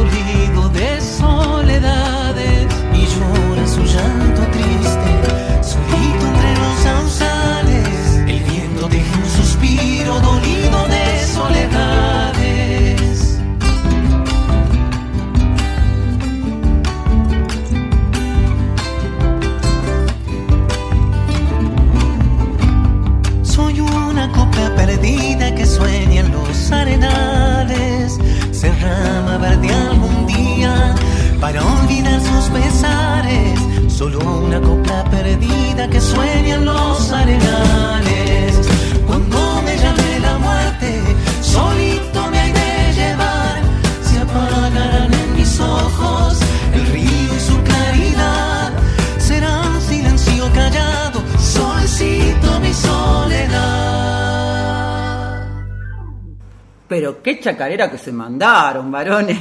¿Vio? Y uno que esperaba, porque como, como son todos porteños, que hagan un tango. Y no, mira con qué salieron estos chicos, ¿eh? Eh, La canción es de autoría de Gabriel Barnech, que es uno de los integrantes de Los Pampas, en este caso en voz y guitarra, además Víctor Torres en voz y guitarra, en este caso también, y Guillermo Barnech en voz y percusión. Sí, estrenaron esta canción con un video muy lindo para festejar sus 13 años de existencia, en lo que por supuesto han recorrido escenarios de todo el país, cantando temas de, bueno, grandes compositores del cancionero folclórico y también composiciones propias. ¿eh? Sí, como el caso de Solcito de los Caminos. Exacto, y tienen, hay que decir, para mí por lo menos, una sólida identidad vocal, ¿o no le parece acaso? A mí me gusta mucho, quiero decir que los descubrí hace poco. Lo que me sucede con Una Noche en la Tierra, varona, y te lo voy a confesar, es que uno va buscando y va encontrando cada artista,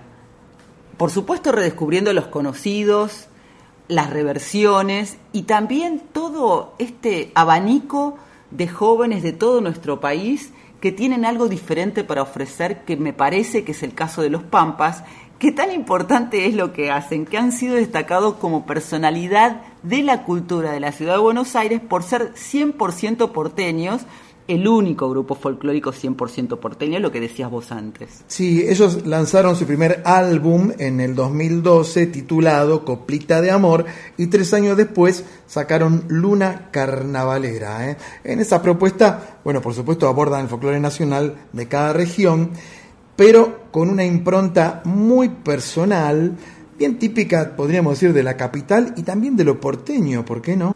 Muy bien, varones. ¿Vio? Qué Ahora- interesante lo que has dicho Sí, tú. eh, yo le quiero contar algo, profesora. Yo, por ejemplo, soy un gran bailarín de danzas folclóricas. A mí se me da muchísimo, por ejemplo, el malambo. No se me ría, el malambo. Pero yo hago todo un espectáculo. Yo cuando baja el sol, me pongo a bailar malambo. Y mi espectáculo, ¿sabe cómo se llama? ¿Cómo se llama? Una tierra en la noche, porque levanto un polvo. Y encima yo, varones, te escucho y creo que me vas a decir algo de verdad, como decía Cárdenas hace un rato. Ahora, hablando de danzas folclóricas, yo eh, eh, pocas veces he visto una danzarina de danzas folclóricas que casi queda tuerta, casi queda tuerta en una vuelta, eh, tratando de bailar una chacarera. ¿eh? Pero no fue mi responsabilidad. Bueno, no, no, no, pero casi queda como el cíclope de, de la Ilíada. Lo, lo curioso fue que eh, eso resultó, ocurrió en una fiesta de una señora paraguaya, la abuela de un amigo en común, Sí. Y no estaban ba- bailando polcas paraguayas, sino que ponían una chacarera. Y mi compañero músico, él, y no es varón, eh, quiero aclarar, casi me sacó un ojo Sí, sí. en la Eh, vueltita. Le dicen eh, el dedos, le dicen a él. No sabíamos por qué, y ahora sí. ¿eh? Por suerte no voy a volver a bailar con Diego Gutiérrez. A mí, pero ¿cuál es la danza folclórica que más le gusta? Porque tenemos de todo. Tenemos gato, tenemos por supuesto malambo, tenemos chacarera, la zamba, qué sé yo. A mí me gusta mucho la cueca, la samba, la chacarera, el chamamé, en realidad todas, pero sobre todo en la samba en particular tiene un juego de seducción que es muy bonito de ver, Así bien es. bailado. ¿Y usted agita pañuelos? Siempre, varones, Agi- siempre. Agitando pañuelos entonces. Hasta las 2 de la madrugada aquí en la folclórica. Así es, China. Quitando pañuelos, se va la primerita.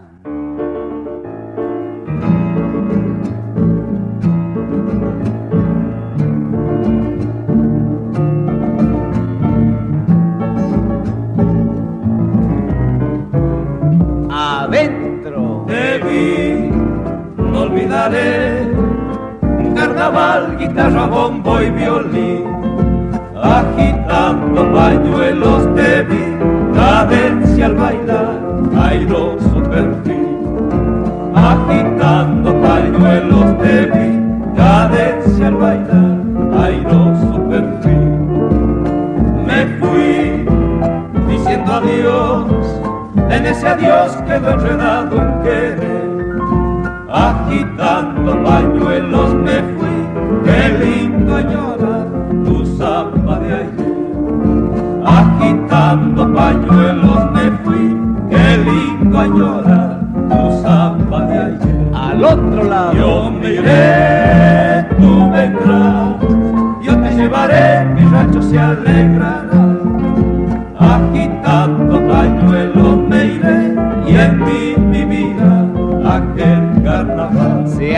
escoba. Agitando pañuelos iré, cantando estas amas mi que te agita. Lindo ha estado y que venga la segunda.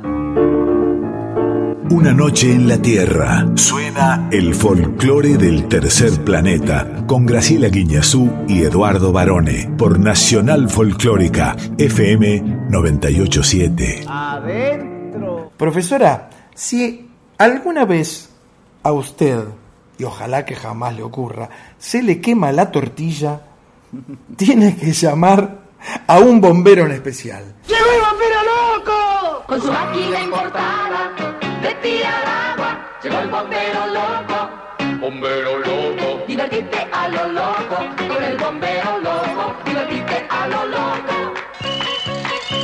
Con el bombero loco. Tiene que llamarlo a Rodolfo Orlando Cardoso, que es el bombero voluntario invitado a... Yo soy. Bueno, buenas noches, eh, Graciela, Eduardo. Eh, mi nombre es Rodolfo Orlando Cardoso, soy bombero voluntario de Lima. Y bueno, eh, escribí un libro que se llama Alma, Corazón y Fuego. Buenas noches, Rodolfo. Bienvenido a Una Noche en la Tierra. Ese libro tiene muchísimo que ver con tu profesión de bombero, ¿no es cierto? Sí, claro, eso, ahí está plasmado mi, mis experiencias, mis vivencias durante 32 años de servicio en, en esta profesión, en esta vocación que tenemos los bomberos voluntarios. ¿Cómo se te ocurrió escribir Alma, Corazón y Fuego?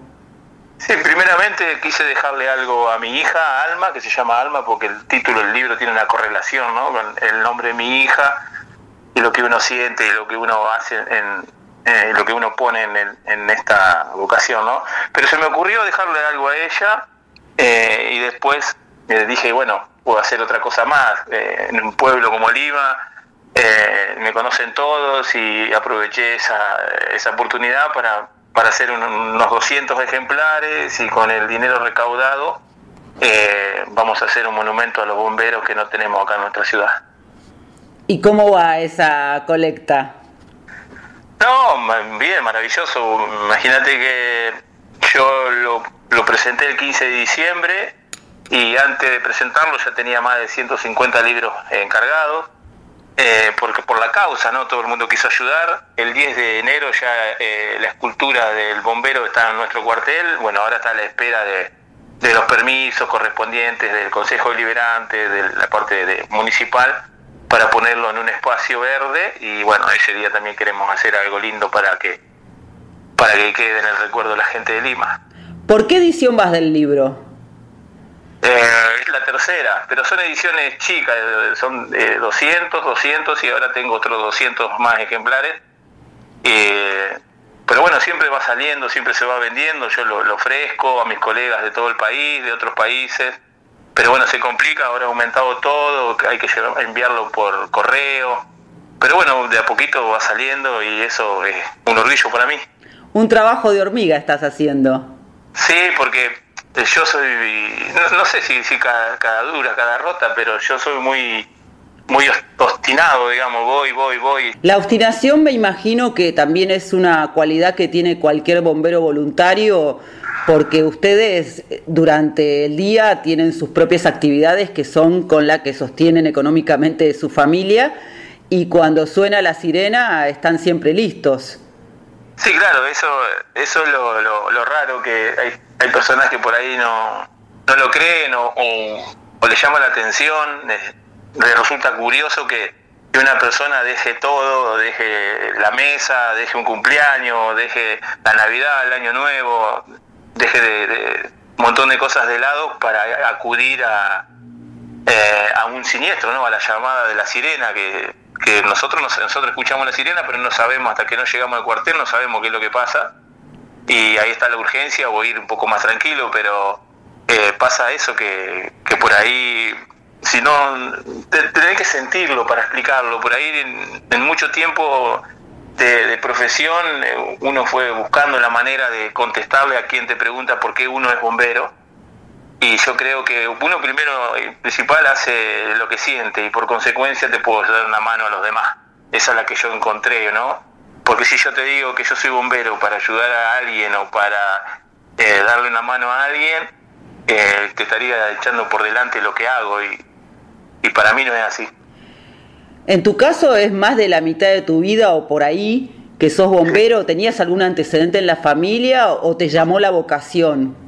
No, no, no. Acá en Lima hubo un cuartel destacamento, digamos, que no es cuartel central de la ciudad de al lado. Tuvo un tiempo, ahí había gente de Lima.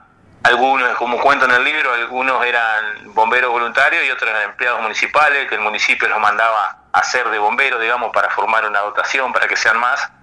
Pero después Zárate, por costos y eso, sacó el destacamento de Lima y eh, Lima se quedó sin bomberos. Y había un hombre, Aldo Alberto Ibarra, que empezó a, mover cielo y tierra para que Lima tenga bomberos y empezó a juntar gente, hizo, y formaron una comisión.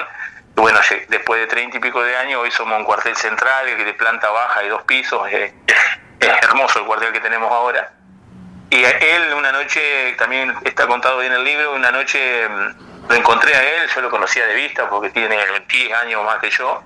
Y, pero en mi juventud, en mis 20 años, estaba en un bar él y lo saludé, me acerqué, me invitó a compartir una copa con él y me contó lo que estaban haciendo y bueno, de ahí como que le dije que sí, que me llamaran cuando, cuando empezara todo y bueno, cuando empezó todo me llamaron y desde ese día hasta el día de hoy estoy en los bomberos voluntarios de Lima.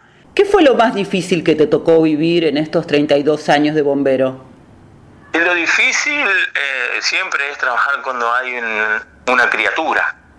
Eh, que, está lastimada o que perdió la vida, tener que mm, trabajar con, una personita tan pequeña que, se fue o que o se te va en las manos, eso marca.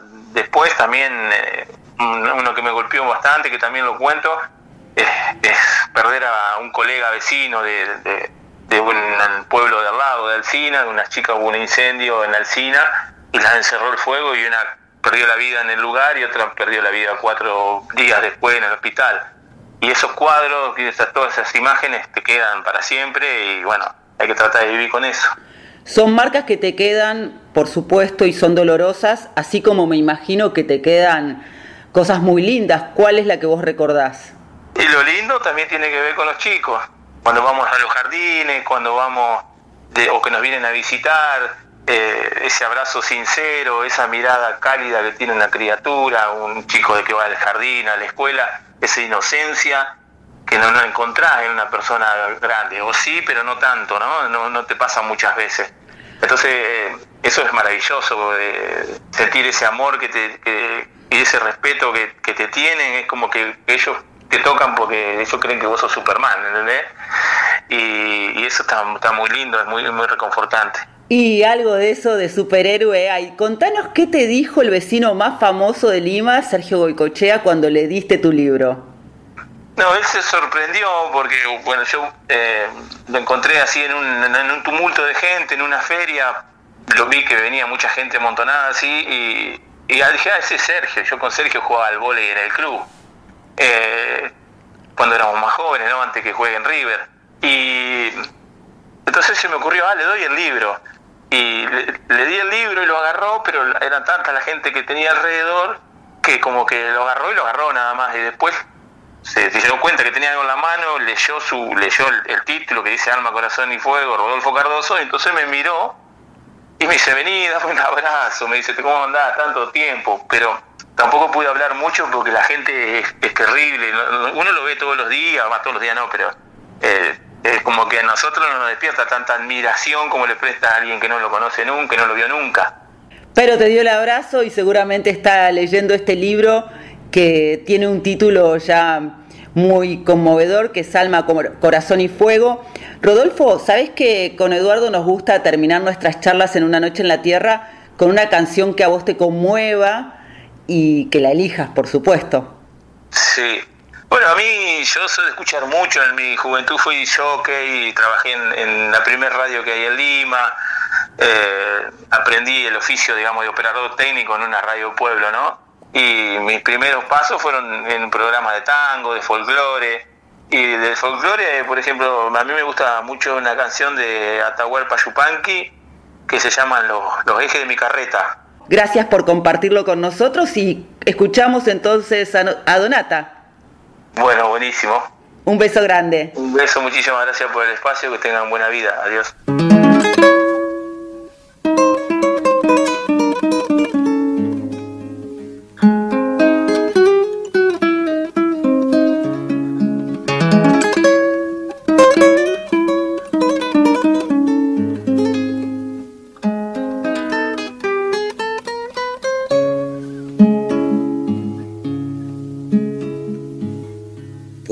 Porque no engraso los ejes, me llaman abandonado.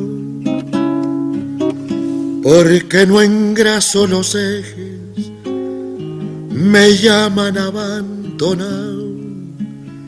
Si a mí me gusta que suenen, pa' que los quiero engrasar.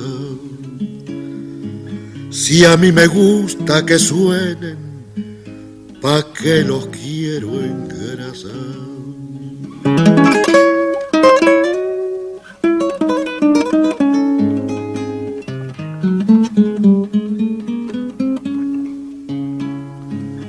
Es demasiado aburrido seguir y seguir la huella.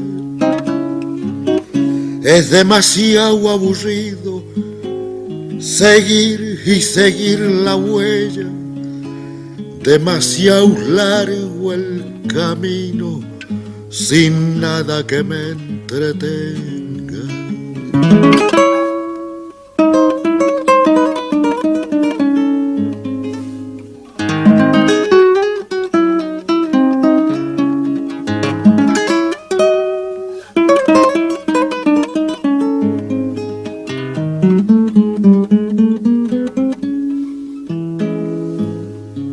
Necesito silencio, yo no tengo en qué pensar. No necesito silencio, yo no tengo en qué pensar. Tenía, pero hace tiempo, ahora ya no pienso más. Tenía, pero hace tiempo, ahora ya no pienso más. Los ejes de mi carreta nunca los voy a engrasar.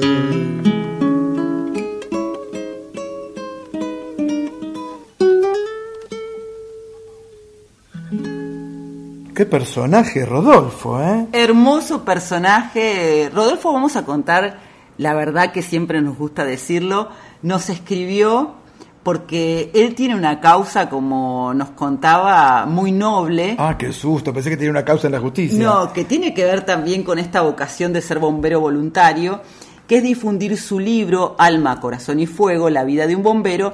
Ya consiguió lo que él quería, ya recaudó los fondos para tener el monumento al bombero en Lima, Sí. pero bueno, todavía están viendo las autorizaciones y ver dónde se coloca ese monumento, pero él sigue porque sigue soñando con hacer otras cosas para su ciudad, que es donde él nació, y para aportarle también al cuartel de bomberos, que como nos relataba, no hace tanto tiempo que está. Es en Lima, ¿no? Él nació ahí, nació en Lima. Él nació en Lima. Y ahí, ahí están las eh, dos centrales de Atucha, en, en Lima.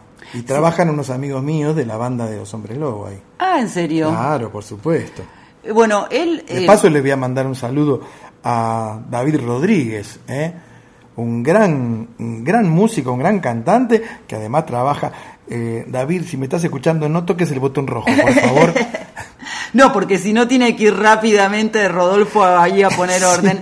Bueno, en Lima nació Sergio Goicochea, Rodolfo cuenta la anécdota que jugaba con él y que fue con su libro eh, eh, a llevárselo porque, porque había ido a un, a un acto, estaba ahí el Goico, Mm. y cuando lo ve y lo reconoce, le pegó un abrazo.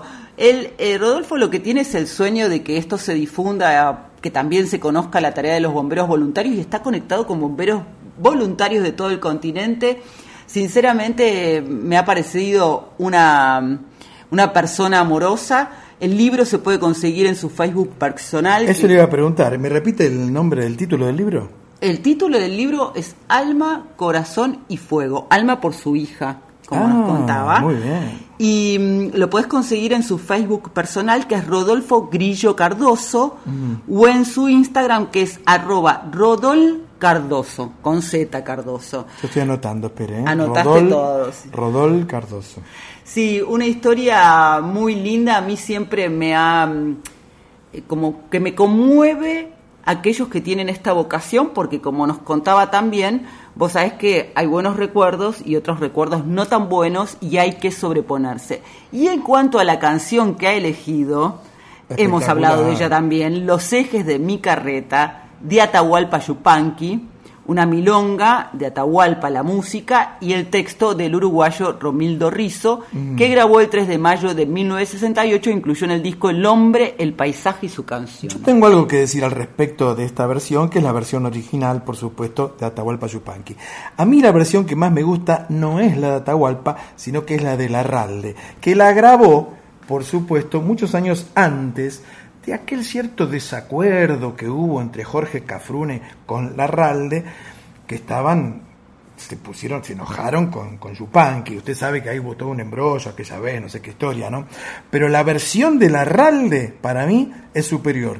Porque él en un momento, tocando Larralde, mete un acorde de Fa que no está en el original. Y eso cambia toda la versión. Bueno, yo me quedo con la de Donata por distintas razones, pero tengo, varones, Sí. una, más que perlita, una perlota para sorprenderte. Epa, haga rodar la perlota, entonces. Nos vamos a ir a Panamá. Uh, me encanta. Yo sé que Rubén Blades es uno de tus predilectos, Por supuesto que sí. pero no va a ser salsa en este momento.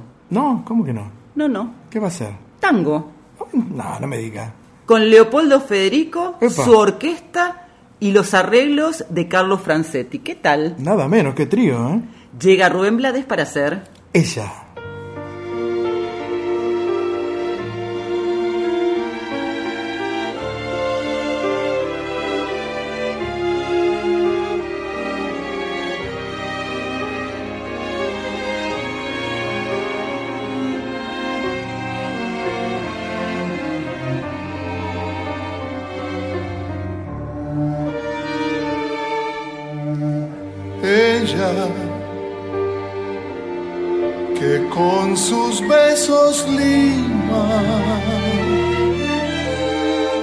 los afilados bordes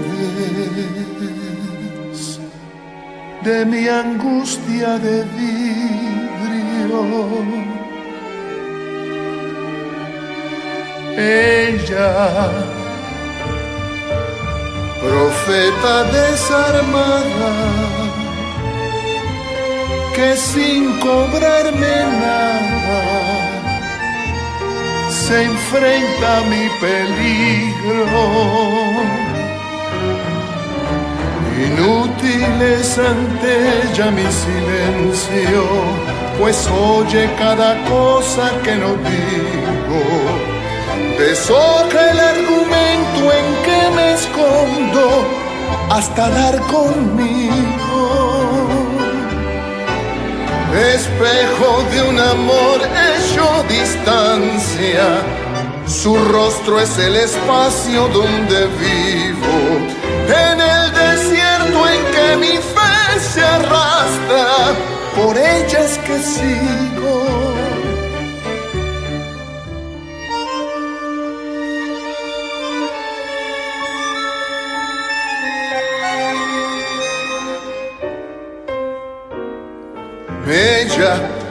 Que sin rendirse insiste en regalarme sueños que mi razón resiste. Ella que llena con abrazos los cínicos espacios en que mi pena existe.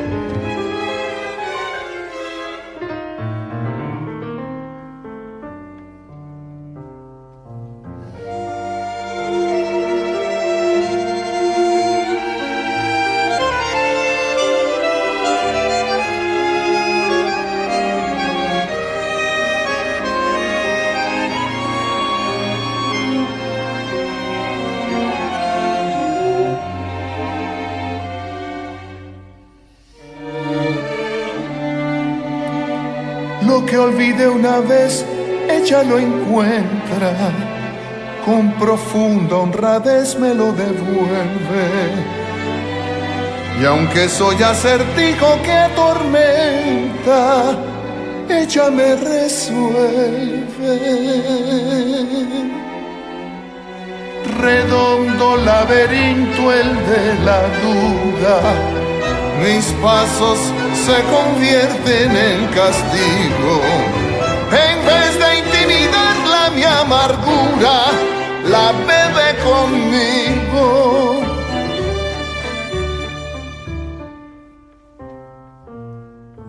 Ella, la sombra de mi sombra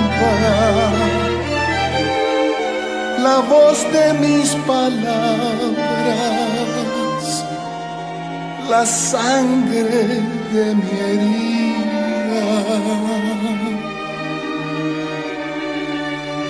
Ella, que cada día me asombra con sus ojos de escuela que nutren e intimidan.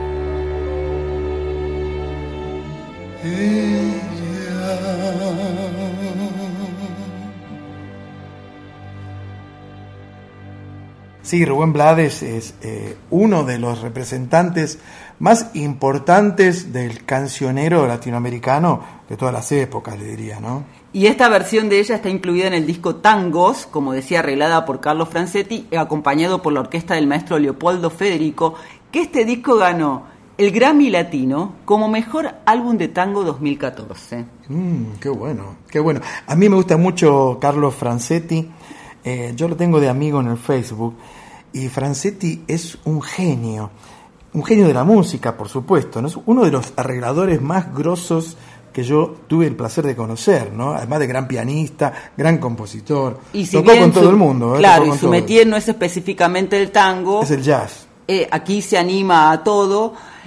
Rubén Blades la- logró presentarla en junio de 2014, meses antes de la muerte de Leopoldo Federico. Y vamos a decir que esta idea, si bien Blades la tenía en su cabeza hacía muchísimo tiempo, se concretó cuando vino al Festival Mundial de Tango de 2010 a la ciudad de Buenos Aires, donde se presentó con Francetti y con la orquesta de Leopoldo Federico haciendo algunas de sus canciones más famosas en versión tango. Yo te sugiero y le sugiero a nuestra audiencia que busquen, por ejemplo, Pedro Navaja, Sí. imperdible.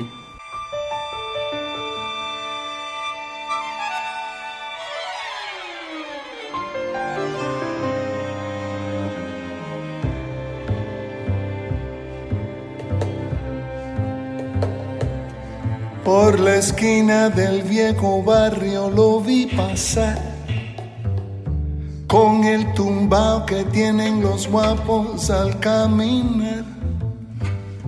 Las manos siempre en los bolsillos de su gabán. Pa' que no sepan en cuál de ellas lleva el puñal. Usa un sombrero de ala ancha de medio lado y zapatillas por si hay problemas salir volado. Lentes oscuros pa' que no sepan que está mirando. Y un diente de oro que cuando ríe se ve brillando. Como a tres cuadras de aquella esquina, una mujer va recorriendo la acera entera por quinta vez. Y en un zaguán entra y se da un trago para olvidar que el día está flojo y no hay clientes para laburar. Un carro pasa muy despacito por la avenida. No tiene marcas, pero todos saben que es policía. Pedro Navaja, las manos siempre dentro al gabán. Mira y sonríe y el diente de oro vuelve a brillar. Mientras camina pasa la vista de esquina a esquina. No se ve un alma, está desierta toda la avenida. Cuando de pronto esa mujer sale del zaguán y Pedro Navaja aprieta un puño dentro al gabán. Mira pa' un lado, mira pa' el otro y no ve a nadie.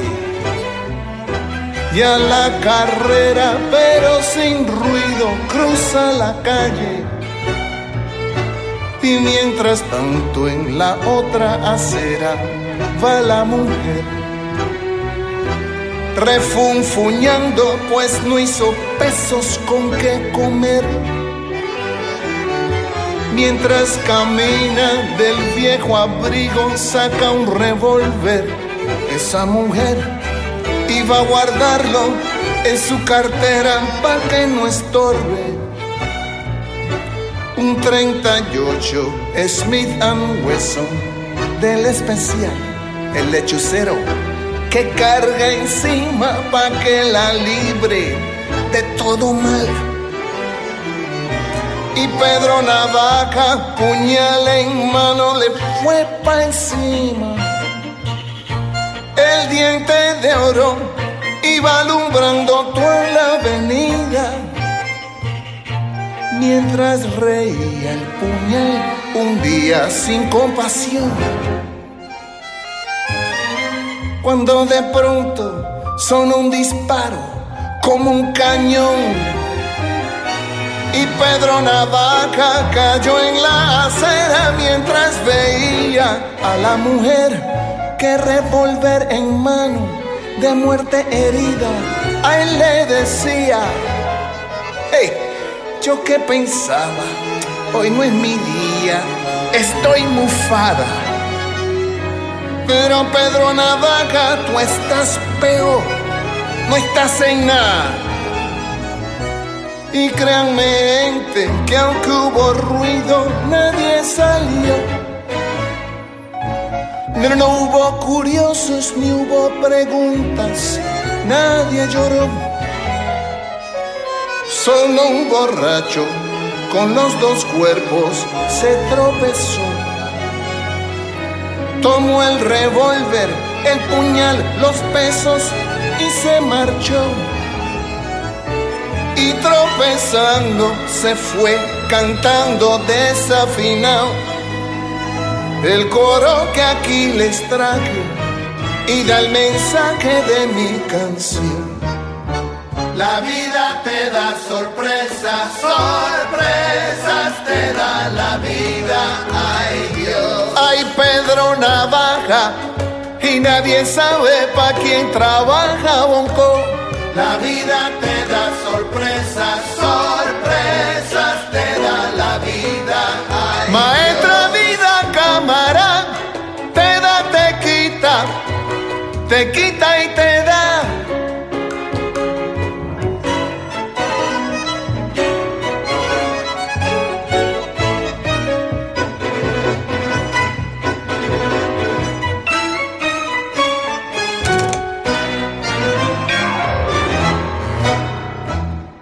Tremenda. Tremenda versión. Eh, hay otra Pablo Pueblo muy buena, por ejemplo. mm, Y tiempos. Pero hablando de Yo, tiempos. pero yo le conté mi anécdota con Blades. Resulta que una, de la primera vez que vino Blades a la Argentina, los artistas paraban en, en el hotel de Callao y Corrientes. ¿Se acuerda de ese hotel, no? Ujú. ¿Cómo se llamaba? Bueno. El Buen Hotel, exactamente. Muy bien. yo- Atenta. Tome un caramelito. bueno, entonces era el que venía. Había una conferencia de prensa que iba a dar el panameño en el último piso del Bauen. Entonces yo llego al hotel, al lobby, pregunto por los ascensores, me dicen ahí. Entonces aprieto para subir y tarda y, y ve- veo que viene bajando el ascensor, viene bajando, viene bajando, viene bajando, viene bajando. No había llegado hasta arriba el ascensor. Cuando se abre, el único que estaba adentro era Rubén Blades y yo lo había bajado antes de que él llegara a la conferencia. Me miró como para asesinarme, más o menos. Pero no lo asesinó, porque aquí no, está. Aquí estoy. Pero si exactamente. mirar al reloj, sí, varone, porque se nos ha acabado Oh. el tiempo por hoy. Exacto. Nos despedimos hasta la próxima noche en la Tierra. Sí. Le agradecemos a Ana Cecilia Pujals, Con X de México. Patricia Courtois, Hay sabor a ti. Flor Bobadilla Oliva La preguntita y Rodolfo el Bombero Cardoso. en Yo Soy. Agradecemos a nuestros compañeros Diego Rosato, Fernando Salvatori y José Luis de Dios, En la puesta en el aire. Mónica Lisi, En la operación técnica. al gran Darío Vázquez. Por el podcast que ya está disponible en la web de Nacional Folclórica y en Spotify. Y a la Chuchi Violeta Epifanio. Porque siempre está atenta a subir nuestras secciones a la web de la Folclórica. Exactamente. En la edición de Una Noche en la Tierra. El bombero Barone. El Lick Barone. Muchas gracias por acompañarnos. Estamos toda la semana en nuestras redes sociales. En Instagram, arroba Una Noche en la Tierra, FM 98.7. En el Facebook, Una Noche en la Tierra. Nos volvemos a encontrar en la medianoche del próximo lunes y hasta las 2 del martes aquí por Radio Nacional Folclórica FM 98.7. Nos vamos cantando esta versión exclusiva de Kimei Neuquén por Tijuana No Responde con Flavio Casanova, que también está disponible en Spotify. Sí, pero no se vaya porque mire lo que traje. Un pan dulce. Pamela es toda dulzura. Pan dulce, Pamela. ¿Qué pan dulce? Oh, ya empezamos con los pan dulces, Y ¿eh? te quiero decir algo. Dígame. Nuestra próxima noche en la Tierra Sí. es la semana de Papá Noel Oh. y de mi cumpleaños. A eso me interesa más. Profe, será entonces hasta la próxima semana. Que tengas una bonita semana entonces. Chau. Sol de los arenales, regada en sangre de un bravo saihueque. Grito que está volviendo en su desbocado otro pehuenche. El cielo la honda noche se oye del viento la serenata. Tu voz la luna prende en la negra simba de mi araucana.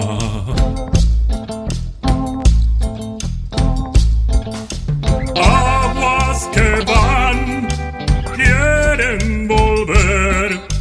Aguas que van arriba del campo prendido. Neuquén Quimei Quimei Neuquén Neuquén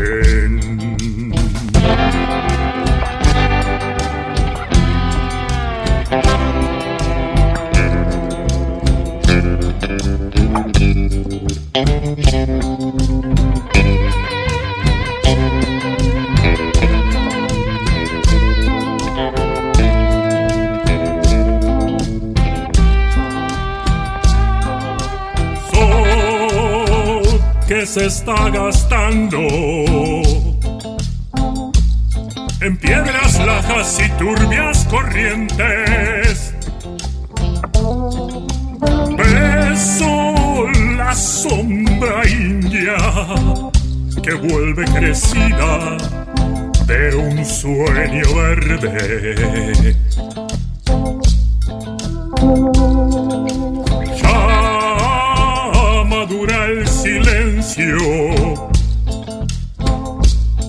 Por el agreste vientre de tus bardas. Quieren rayen dormirse, tiemblan sus entrañas enamorada.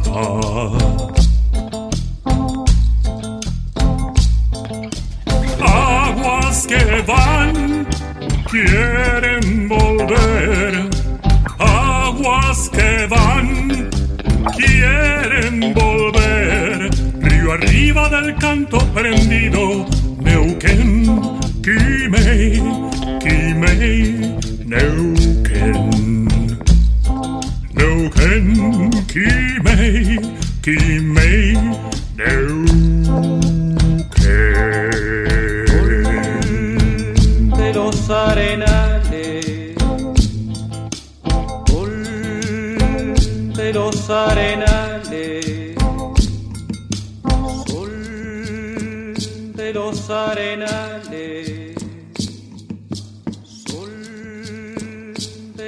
Sol de los arenales.